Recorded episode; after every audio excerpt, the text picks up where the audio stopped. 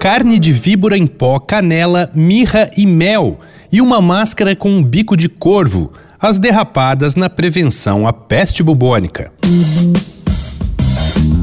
Dois pontos. Uma conversa sobre quase tudo com Daniel Almeida.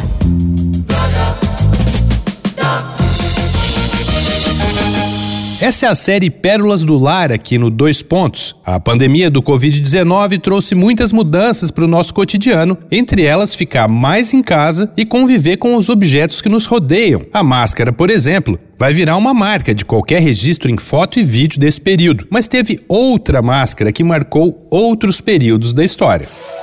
O mundo enfrentou três pandemias terríveis de peste no passado até que a sua causa fosse descoberta. Na Europa do século XVII, os médicos que tratavam, entre aspas, das vítimas de peste usavam um figurino bem bizarro. Cobertos dos pés à cabeça, eles usavam uma máscara com um bico parecido com o de uma ave. Mas ao contrário das máscaras atuais, essas máscaras da peste surgiram de um equívoco sobre a natureza da doença. Eles acreditavam que esse equipamento facial sinistro servia para proteger os médicos do miasma, do cheiro da podridão. Antes de descobrirem a existência dos germes, havia a crença de que a praga se espalhava pelo ar envenenado e que podia criar um desequilíbrio nos fluidos corporais. Assim, os perfumes mais potentes seriam capazes de esterilizar as áreas afetadas pela peste e proteger dos odores.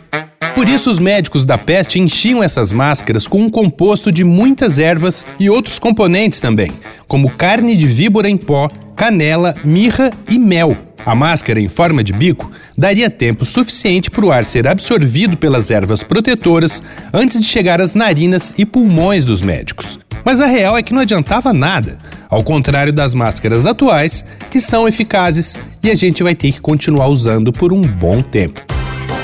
Então vai lá no arroba Danico Illustration e dá uma olhadinha nas ilustrações que eu estou produzindo inspiradas na série Pérolas do Lar.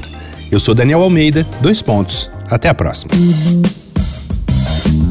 Você ouviu Dois Pontos, uma conversa sobre quase tudo com Daniel Almeida.